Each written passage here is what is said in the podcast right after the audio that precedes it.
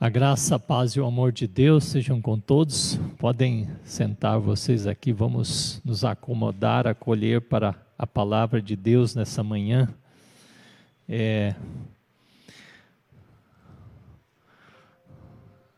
Nós estamos encerrando esse mês uma temática, uma série de reflexões sobre E vimos a sua glória. E que hino este muito propício para essa última cena que queremos refletir sobre a glória de Jesus, que reflete a glória do Pai e que nos faz nos perguntarmos como viver para a glória de Deus.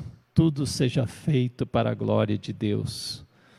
Nós fomos criados para louvar a grandeza de Deus. E é isto que é o desafio nosso nesta manhã, queridos e queridas, refletirmos. É,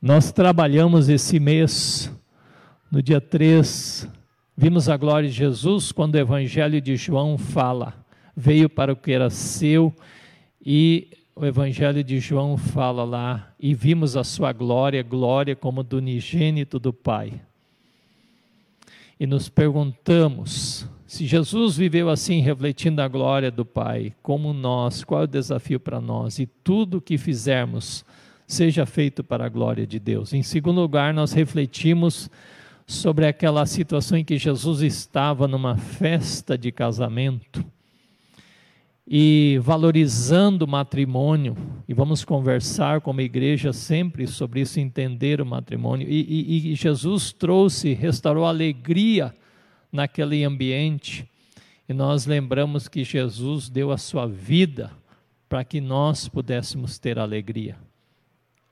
E nós fomos desafiados a refletir, afinal, eu tenho dado a minha vida também, eu tenho procurado viver, né? O que engrandece a Deus. Em terceiro lugar, nós refletimos sobre Jesus confrontando o, os poderes das trevas, o poder do mal.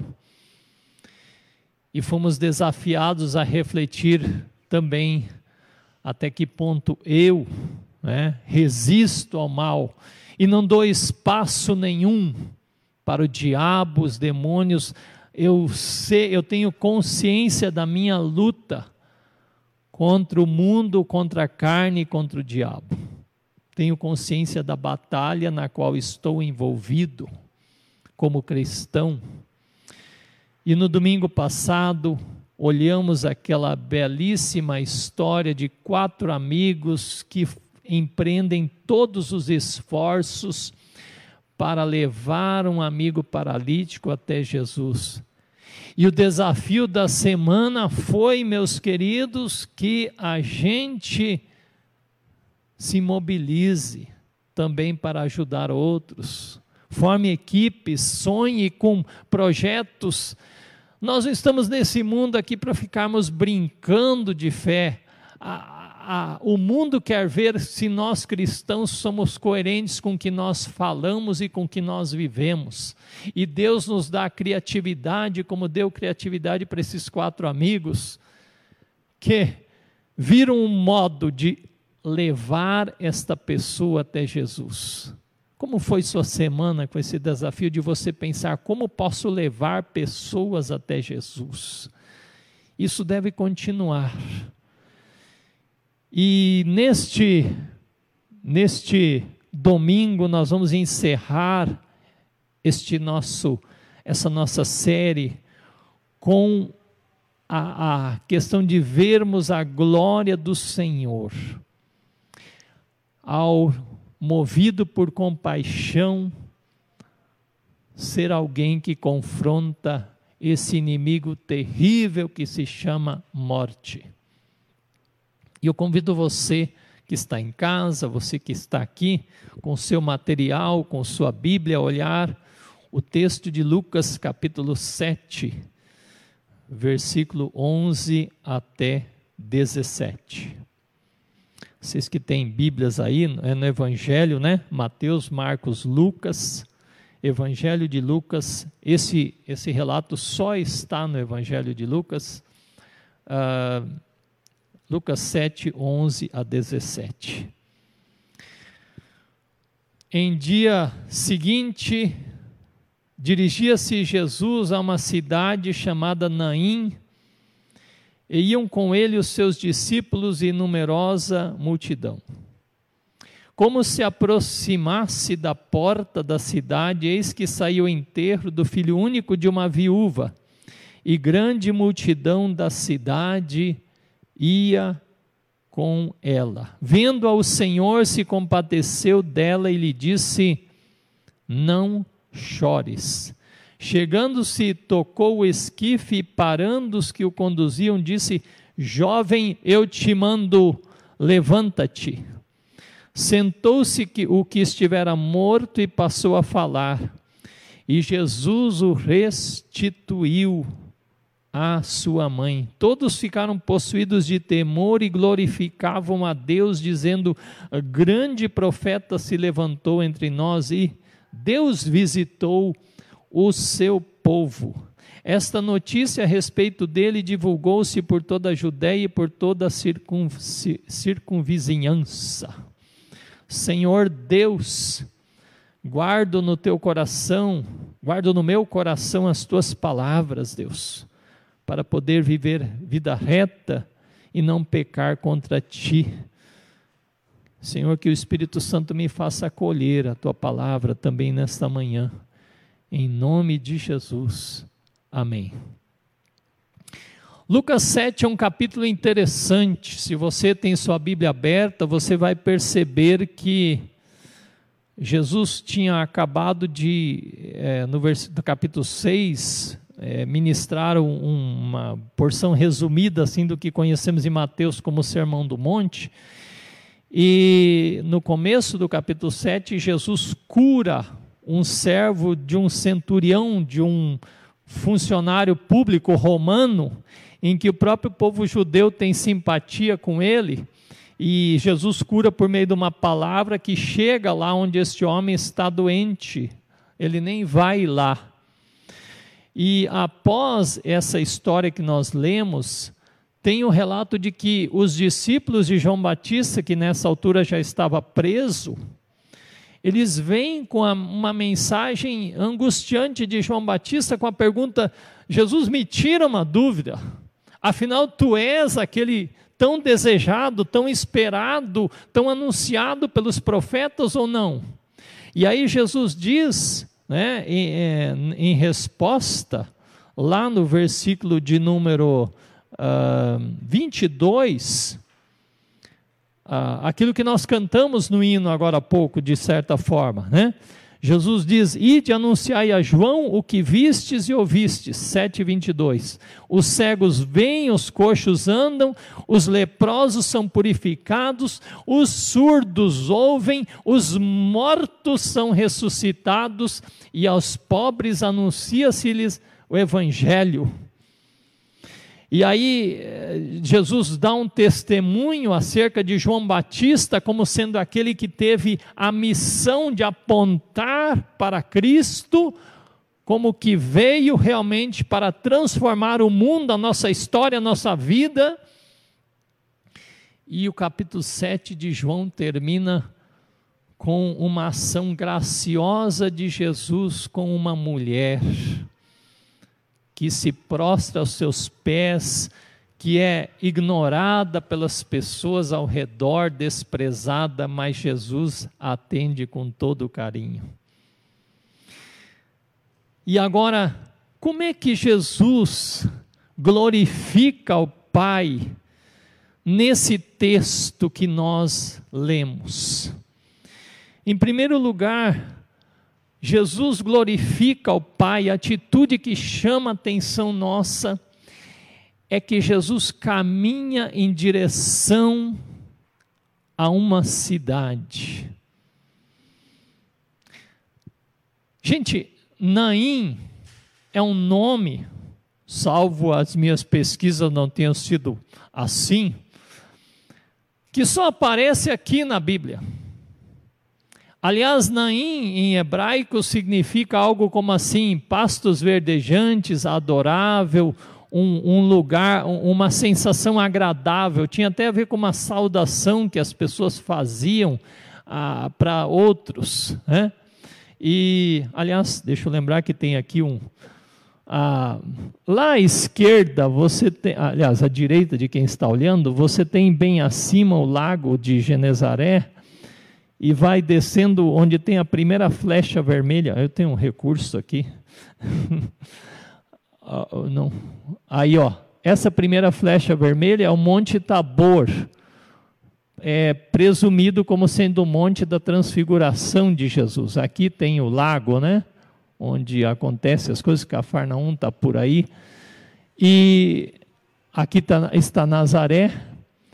E aí, descendo um pouco mais, Aqui está o Rio Jordão, quando ele vai desembocar no Mar Vermelho, Mar Vermelho, Mar Morto. Estava lendo a história de Êxodo, daí está Mar Vermelho. Naim está aqui, uns 50 quilômetros ao sul de Cafarnaum. E é interessante que essa cidade hoje tem um outro nome, um pouquinho parecido, como eu disse, ela dá uma ideia de agradável, alguma coisa assim. O que resta dessa cidade hoje são ruínas de um cemitério fora dela, né, da antiguidade. Mas Naim só aparece na Bíblia nesse relato. E Jesus vai tão somente, unicamente a essa cidade para este ato. Então Naim só é famosa por causa disso porque lá Jesus ressuscitou o filho de uma viúva, um jovem. Aliás, os evangelhos descrevem apenas uh, três relatos de, de ressurreição de Jesus, né? Que tem a ver com aquela menina de 12 anos, filha do Jairo, este jovem e o Lázaro, o amigo irmão de Marta e Maria. Este foi o primeiro milagre. Ah, deixa eu falar uma coisa antes. Eu disse, Naim é, é famosa só por causa disso. E é interessante a gente pensar assim: às vezes tem cidades que são famosas só por causa de um fato. Nós brasileiros, por exemplo, sabemos que em Minas Gerais tem uma cidade chamada Três Corações. Tem até um café, né? Três Corações. Por que a gente conhece Três Corações? Bom, jovens de hoje nem pensam tanto nisso, né? mas foi onde nasceu Pelé. Onde nasceu Pelé. A gente só conhece Três Corações porque uma vez, quando fui visitar um primo meu que mora em Minas, passei lá perto. Né? Passei lá perto, mas não entrei para conhecer Três Corações. É, e assim vai, vão acontecendo coisas, por exemplo, é, Chernobyl é um nome que para nós aí de umas histórias, eu também só falo de coisa meio antiga, né? Tá, já, já foi mal esse negócio.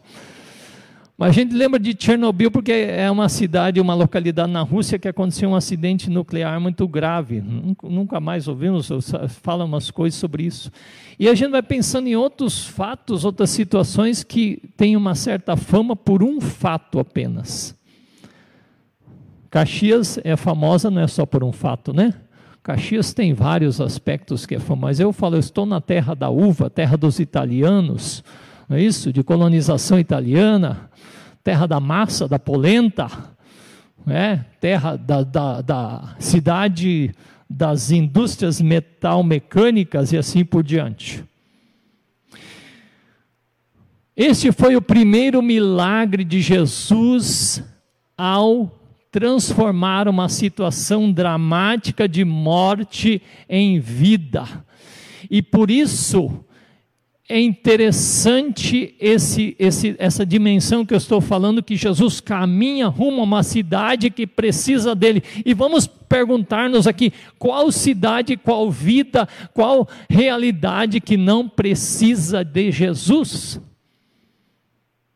Nós podemos imaginar Jesus vindo também para Caxias para lidar com as situações mais dramáticas, mais difíceis, mais complicadas da cidade. ele não fica olhando só de longe. Assim como Jesus, quando estava se aproximando de Jerusalém, olhando aquela cidade ali, chorou. Ele chorou. Jesus, com certeza, tocado pelo Espírito de Deus, veio até Naim, porque o seu coração estava movido pela situação que lá estava acontecendo. Meus queridos, minhas queridas, povo de Deus que vive em Caxias, ou você que está me assistindo, seja lá em que cidade for, Jesus interessa-se pelo que está acontecendo em cada cidade desse nosso Brasil, pelo que está acontecendo em cada canto desse mundo e hoje, Jesus não pode estar fisicamente indo a cada uma dessas cidades. E eu pergunto para vocês: quem? Quem? Quem é chamado a ir em nome de Jesus e chegar na porta de cada cidade, chegar no portão de cada cidade, é, estar envolvido na cidade? É o povo de Deus. O povo de Deus que é chamado a viver essa dimensão profética né, de anunciar, de denunciar as injustiças. O povo de Deus que é chamado a viver essa questão diaconal, que é servir, é doar-se, é suar, é arregaçar as mangas. O povo de Deus que é chamado a ser luz onde está, a ser o que nós temos falado sacerdotes ambulantes no correr da semana, o povo de Deus que é chamado a ter criatividade, como nós falamos do caso dos quatro amigos, de unir-se para a promoção do bem, o povo de Deus que é chamado a ser luz. Eu estou há pouco tempo em Caxias do Sul, mas eu tenho falado para vocês que o que a gente tem que fazer na cidade onde estamos é, às vezes, caminhar e ficar orando percebendo o que está acontecendo na nossa cidade. Esses dias eu e a Sônia estamos indo aqui pela Visconde, rumo aí mais para a saída de lá, e numa sinaleira tinha um homem com um cartaz. Eu preciso, minha esposa, eu não consegui ler tudo. Sabe, são dores, são dramas, são angústias a gente, num momento desse, deveríamos levantar um clamor a Deus, Senhor, olha esse, essa, e nos usa, se possível, o impossível, usa-nos, Senhor. Mas faz-nos termos os olhos de Jesus para cada cidade, como Jesus aqui demonstra, os seus olhos voltando-se para a cidade de Naim. E falando em olhos, o outro modo como Jesus glorifica a Deus é porque Jesus vê essa mulher. Presta atenção nisso que eu vou dizer para você aqui. Jesus está a caminho por uma direção divina, de uma direção do Pai. Ele nos lembra que nós somos peregrinos. Ele nos lembra, meus queridos, de que nós temos que ter uma consciência de que a nossa vida aqui não é o fim em si mesmo, de que nós estamos sendo preparados para a eternidade e de que tudo que vivemos aqui é provisório, mas que somos chamados a viver com intensidade em amor. E Jesus, ao chegar, diz que ele a viu, vendo-a o Senhor, se compadeceu dela Essa palavra ver, no grego original, significa olhar com atenção. Olhar com uma intenção como talvez um, um mecânico olha para um defeito do carro ou alguém vê uma situação que não está em ordem e que quer consertar, quer resolver a situação. E sabe, meus queridos, nós vivemos um, um, um, uma situação muito séria em nosso mundo, porque nós muitas vezes não enxergamos as pessoas. As pessoas são invisíveis para nós. Quer que eu dê um exemplo? É, lembra da história que Jesus contou em Lucas 16, a história do rico e do Lázaro? Jesus é, é fantástico em contar a história, né? Ele cria uma história que tem a ver um pouco com um contexto de, é, de ideias que havia naquela época, e fala assim: havia um homem muito rico que vivia fazendo festa que nem certos jogadores aí, né? Tudo é motivo para festa. E na, na beira lá, na, na margem da propriedade deste homem, e, não, e, e Jesus não fala qual o nome desse rico. Aí Jesus diz que na, na, na, na, porta desse rico lá tinha um mendigo, todo cheio de feridas, fedorento, largado, mas Jesus dá nome para ele.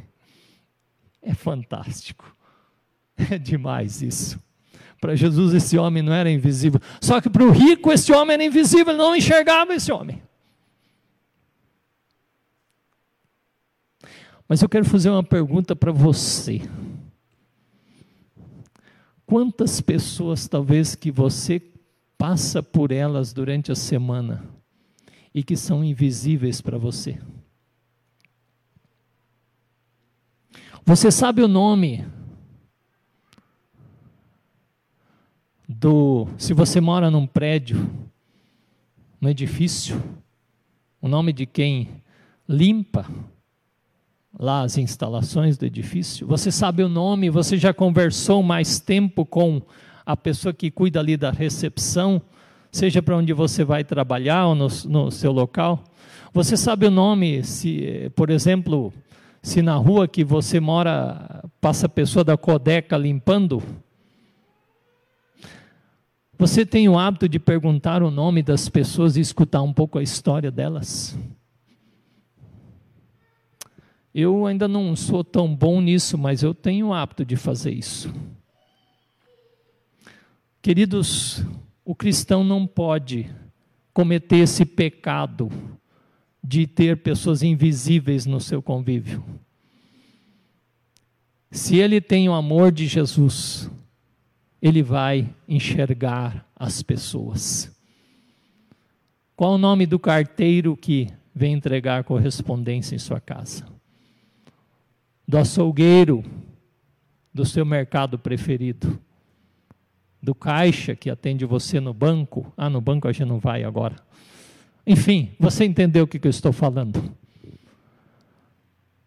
Nós não podemos viver nesse mundo, nessa situação de que as pessoas são invisíveis para nós. Jesus enxergou essa mulher.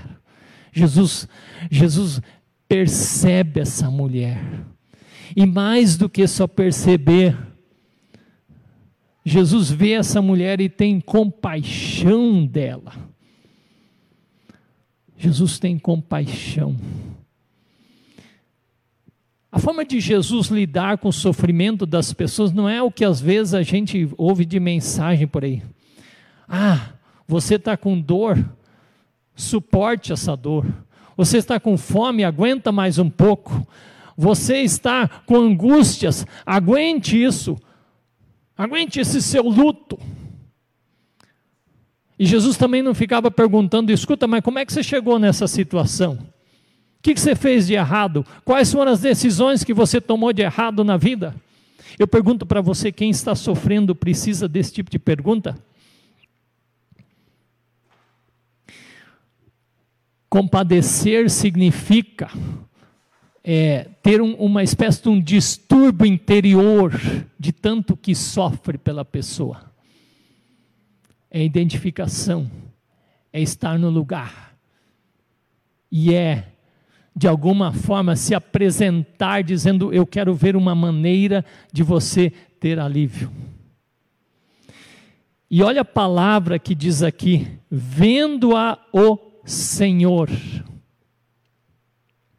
Essa palavra Senhor, Kyrios, era, era o termo com que se saudava o imperador soberano da terra.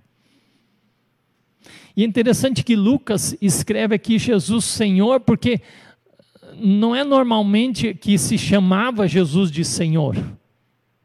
Os fariseus, por exemplo, nunca chamavam Jesus de Senhor, chamavam ele de mestre ironicamente, né? E aqui Jesus é chamado de Senhor porque o que vai se desenrolar aqui é o Senhor, o príncipe da vida, que se compadece do, digamos assim, do alto do seu título, mas que na verdade é verdadeiro Deus e verdadeiro homem que está se manifestando aqui. Como a gente percebe que Jesus está sensível ao sofrimento, à angústia, à dor da pessoa. Também, eu não sei como você, como cada um está. Mas se há algo que em sua vida tem angustiado você, Jesus está aí como um Senhor, que não vem para apresentar respostas ou teorias para explicar, ah, mas isso é por causa disso e daquilo, porque você fez assim. Não, o que acontece, gente, Presta atenção nisso. É que quando a gente está vivendo a nossa circunstância, Jesus, ele apresenta-se a si mesmo. Ele se faz presente. Ele não foge. Ele chega no portão de saída ou de entrada dessa cidade. E qual é a palavra primeira que Jesus diz para essa mulher? Versículo 13: Não chores. Como é que vai dizer não chores para uma mulher que já tinha perdido o marido e agora perde o filho e não tem mais nada? Eu olho assim que Jesus está falando isso no sentido profético, porque Jesus também disse isso para Maria Madalena lá no beira do túmulo. João 20, 11, por que você está chorando? Né? Pergunta para ela como que é assim, como é que você está chorando na manhã gloriosa da ressurreição? Não tem mais motivo para choro. E aqui Jesus, como que profeticamente está dizendo para essa mulher: daqui a pouco você só terá motivo para chorar de alegria. Você não tem ideia do que vai acontecer na sua vida, daqui a pouco Jesus está dizendo para essa mulher você logo verá que não terá motivos para chorar. Essa é uma mensagem fantástica de Jesus para nós. Ao amanhecer, ao anoitecer pode vir o choro, diz o salmista. Quantos anoiteceres muitos estão vivendo. Cada um de nós já passou noites muito difíceis noites em que pensávamos quando isso vai acabar. Mas o salmista continua dizendo: Mas a alegria vem pela manhã, a manhã da vitória sobre a morte, a manhã da ressurreição. Vamos usar uma linguagem que a gente entende: a manhã da virada. Jesus vem para fazer isso. E sabem, queridos, Jesus faz algo também interessante quando ele se aproxima e toca. Aqui diz que Jesus tocou o esquife, palavra que a gente não usa, né? Mas era, digamos assim, a, a, a, o hábito naquela época era carregar um morto numa espécie de uma maca, digamos assim, que era aberta, só havia um pano sobre para cobrir né? Até lembra domingo passado que nós falamos né, dos quatro amigos carregando um paralítico, e hoje são amigos ou conhecidos que estão carregando um morto num, num, numa espécie de, de instrumento parecido. E, e, e na, no conceito judaico da purificação não se podia tocar num morto ou num cenário de morte ali, nesse instrumento de morte. E Jesus quebra essas convenções sociais. Vem um leproso até ele que também não se podia tocar, e Jesus vai lá e toca nele. Está saindo um, um féretro, uma situação mortuária, Jesus vai lá e toca. Se fosse assim naquela nossa linguagem, eh, talvez Jesus estaria dizendo assim: eu com isso. O que importa aqui é algo muito mais profundo. Alguém está precisando do toque. E Jesus toca nas pessoas, ele quebra o distanciamento, ele quebra muros que criamos para nos separarmos, para justificarmos nossos comportamentos de distanciamento das pessoas. Claro que agora nós estamos vivendo uma outra situação e não estou pregando aqui nenhuma loucura com respeito ao que nós estamos vivendo. Só estou dizendo que há situações em que é importante quando superarmos tudo isso também que estamos vivendo, a aproximação, o toque, o abraço, eu estou aqui. E Jesus fala pouco, ele age. Essa é a mensagem. Deus nos toca. Deus está tão próximo de nós que nós ansiamos sentir o seu toque.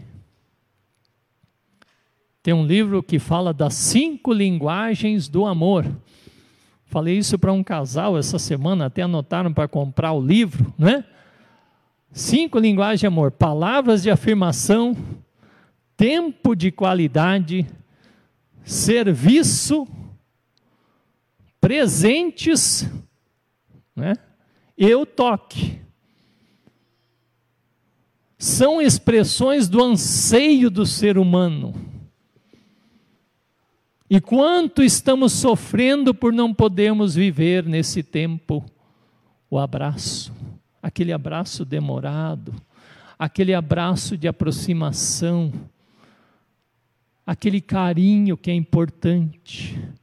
E Jesus faz isso com essa mulher um toque de amor, um toque de dignidade, um toque de quem se importa, um Deus que está próximo, que alcança, estende a sua mão. E queira Deus que você também tenha esse desejo do toque de Deus na sua vida. E que cause um profundo impacto na sua vida, meu querido, minha querida. Jesus não deixa de nos tocar, de quebrar as barreiras, de atuar em nosso favor. E Jesus glorifica ao Pai quando ele fala. Agora presta atenção no que ele fala. Jesus então para aquele cortejo de morte e diz: Jovem, eu te mando, levanta-te. Fala comigo isso. Jovem, eu te mando, levanta-te. Por acaso morto escuta? Né? Mas a voz de Jesus é tão poderosa, a voz de Jesus tem tanta autoridade, a voz de Jesus tem tanto poder, que até mesmo os mortos o ouvem. Aleluia. A palavra de Deus diz que um dia os mortos ouvirão a voz do seu pastor, de Jesus Cristo soberano, e se levantarão. Portanto, o que Jesus está falando aqui é um sinal, é um exemplo, é, é uma antecipação para onde a história nos conduz. Porque um dia essa voz de Jesus, ela vai arrancar da morte todos os que ela achou que era dona. E a morte não é dona de ninguém. Quem é Senhor sobre todas as pessoas é o Senhor Deus, é Jesus Cristo, príncipe da vida. Então é, uma antecipação desse, dessa volta de Jesus. Jovem, eu te mando, levanta-te. Lázaro, vem para fora. Talita cume, menina, levanta-te, a filha de Jairo. Foi assim que Jesus falou. E quando Jesus fala, não tem jeito. Aqui esse jovem levantou-se sentou e começou a falar. Jovem falar assim normalmente não é normal, ainda mais né, nessa situação. E aqui Jesus até, o milagre de Jesus é tão completo que o jovem levanta e começa a falar. E sabe lá o que começou a falar? Eu li um comentarista que estava dizendo, ele começou a falar palavras de louvor a Deus. Pode ser, não diz o que ele começou a falar, mas seria maravilhoso. Esse jovem, ele fala, e essa é palavra para mim e para você, e especialmente para os jovens, eu quero dizer isso. Tome essa palavra para você, coloque o seu nome aí. Oscar, levanta-te. É, é, tempo de agir, não é tempo de ficar deitado, não é tempo de ficar sentado nos seus sofás confortáveis, não é tempo de ficar perdendo tempo, é tempo de levantar e falar. Falar o quê? Falar palavras com sentido, palavras que são diretas, palavras importantes. Lá em Provérbio diz: a palavra boa dita seu tempo, como é boa. Ou é, é Provérbios 15, 23, você pode conferir em casa, né? Ou também em Colossenses 4, 6, Efésios 4, 29, nos falam de palavras importantes que devemos dizer conforme a necessidade. Sabe, a gente nunca tem ideia se a pessoa com quem nós estamos conversando, se vamos ter outra oportunidade de falar o que é importante falar para ela. E por isso, Jesus nos desafia a pensarmos nisso. Que palavras eu tenho dito? Que palavras eu tenho dito? E meus queridos, Jesus devolve este rapaz. Aliás, Jesus devolve esse rapaz para sua mãe. É, eu quero falar algo sobre isso aqui que a semana me inquietou sobre isso.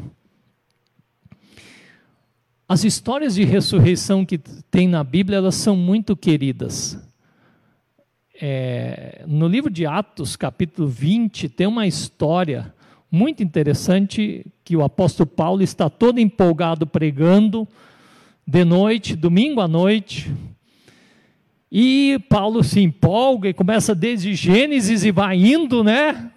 E a pregação de Paulo vai indo e há um jovem meio que num parapeito assim, sentado, chamado Eutico, e não sei se alguém está aqui assim, começa a cochilar, por favor, não é essa hora.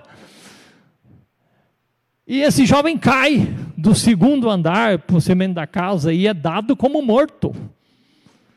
E o Paulo para, fica chateado, interromperam minha pregação, agora que eu ia fazer o apelo. E vai lá embaixo, acolhe aquele jovem diz: Não se preocupem, ele não está morto. E esse jovem volta a viver, mas foi dado como morto. E as lágrimas intensas de dor são substituídas pela alegria Interessante que Jesus cura esse jovem aqui e vai embora. E aí eu fico pensando uma coisa assim. Eu já disse isso algumas vezes para alguém. Lembro uma vez um homem que estava muito doente, até era num final de ano, ele quase morreu, e depois eu fui visitá-lo no hospital, e ele disse: Deus me salvou. Porque eu devia ter ido, ter batido as botas. E eu e ele falamos: então Deus tem ainda um propósito para você nessa terra. E aí eu quero perguntar para você: se muitas vezes a gente não pensa isso, com pessoas que realmente, por um triz, não vão dessa para melhor, como a gente diz. E a gente pensa, Deus tem um propósito para você. Agora eu quero te fazer uma pergunta para você pensar comigo. Por que Jesus devolveu este jovem para sua mãe. Pensa comigo. Essa mulher, como eu disse, já tinha perdido o marido, não tinha sistema de pensão naquela época. e agora está indo sepultar o filho. Ela ia ficar sem homem na sua vida, com uma meia idade. Como ela ia sobreviver? Já devia estar os urubus em cima pensando: vamos aproveitar, tomar a propriedade dela, não sei o quê, papapá, papapá. A gente poderia dizer: Jesus ressuscitou esse jovem para lhe dar uma segunda chance. Jesus ressuscitou, deu mais tempo de vida a esse jovem, porque ele iria morrer depois, é um reviver, digamos assim, né? É, para que ele cumprisse uma missão especial entre os pescadores no mar da Galileia. Eu vou dizer para você: não. Não vamos logo é, forçar a barra numa interpretação. Jesus devolveu esse jovem para sua mãe para que ele cuidasse dela. Essa era a missão dele. Honra teu pai e tua mãe para que vás bem e vivas longo tempo sobre a terra. Assim como quando Jesus libertou aquele endemoniado lá na cidade de Gadara, ou Gerasa, e ele falou assim: Jesus, deixa eu ir com você. O que, que Jesus disse? Não, fica aqui mesmo. Aqui você tem sua missão. Deixa eu falar para você, às vezes a gente pensa a missão que Deus tem para mim é, é, eu tenho que ir lá para a África, a missão que Deus tem para mim é que eu tenho que agora inventar uma coisa. A primeira missão que Deus tem para nós é que a gente faça bem as coisas corriqueiras que nós temos que fazer. Lutero disse uma vez, um sapateiro perguntou para Lutero, como é que eu honro a Deus com o meu trabalho? E Lutero disse, faça bons sapatos e os venda por um preço justo. Essa é a sua primeira missão. Por isso eu quero desafiar você a pensar, para o que Deus tem te dado vida? Deus tem te dado vida a mim e a você. Se você é casado, que você seja o cônjuge dos cônjuges. Se você é pai ou mãe, que você seja o pai ou a mãe das mães e dos pais. Se você é filho, que você seja aquele filho. E, e, seja lá a profissão que você tiver, a chance, a chance não, a vida que Deus tem dado para você é que, em primeiro lugar, você a viva em intensidade. Você está entendendo o que eu estou falando? Você entendeu isso? A vida que Deus nos dá é para que nós a vivamos de tal forma que a gente honre a Deus e que a gente sirva nesse mundo da melhor forma possível. Que quando a gente vai dormir à noite, a gente tenha consciência em paz diante de Deus e diante dos homens. O que, que se fala de Davi no livro de Atos? Davi tendo servido à sua geração. Então, se Deus nos dá vida, é porque Ele está nos chamando naquilo onde nós estamos para vivermos para a Sua honra e para a Sua glória. E no caso desse jovem, Jesus o devolve à sua mãe para que, em primeiro lugar, ele lhe seja filho e cuide dela. É nisto que ele estaria honrando a Deus. Para o que Deus tem dado vida a você e a mim, querido? Essa é a pergunta que você e eu precisamos levar nos próximos dias. Em quais situações Deus tem me colocado para que eu viva da melhor forma possível? E que nós possamos entender isso também no nosso viver. Como viver para a glória de Deus é justamente isso, querido e querida. Aliás, é, a gente. É, aqui termina com o povo dizendo assim: alegres, glorificando a Deus, grande profeta se levantou entre nós e Deus visitou o seu povo. Deixa eu dizer uma coisa para você. Profeta, profeta é alguém que fala em nome de Deus. A palavra que o profeta diz não é sua, ela é de alguém que lhe incumbe de falar. Nós somos chamados a sermos profetas. Agora eu pergunto para você: Jesus era profeta? Não, Jesus era muito mais que um profeta. Porque Jesus falava daquilo que ele mesmo tinha, porque ele é Deus. Então Jesus não pode ser profeta apenas. Pode ser profeta no sentido de anunciar, digamos assim, aquilo que transforma uma realidade. Mas Jesus não é só profeta. Ali está o Senhor, ali está o soberano, ali está o Rei dos Reis, Senhor dos Senhores, ali está o Filho de Deus, o verdadeiro Deus, ali está Jesus, Deus homem, que revela a glória de Deus, que derrota o mal, que perdoa pecados, cura enfermidades, enfrenta a morte e rouba da morte as suas vítimas. Este é o Cristo soberano, é muito mais que um profeta. E este é o Cristo que é o Emanuel, Deus conosco, que anda pelas cidades, pelas casas, pelas igrejas. Este é o Cristo que daí sim, quando diz aqui Deus visitou o seu povo, como disse Zacarias, o pai de João Batista, ele vem para ser muito mais que um profeta. Ele vem para salvar. Meu querido, minha querida, o que que essa palavra diz para nós então? para viver para a glória de Deus. Que nós temos consciência que a vida que Deus nos dá é, em primeiro lugar, para a gente viver a melhor forma, glorificando a Deus lá onde Deus nos colocou.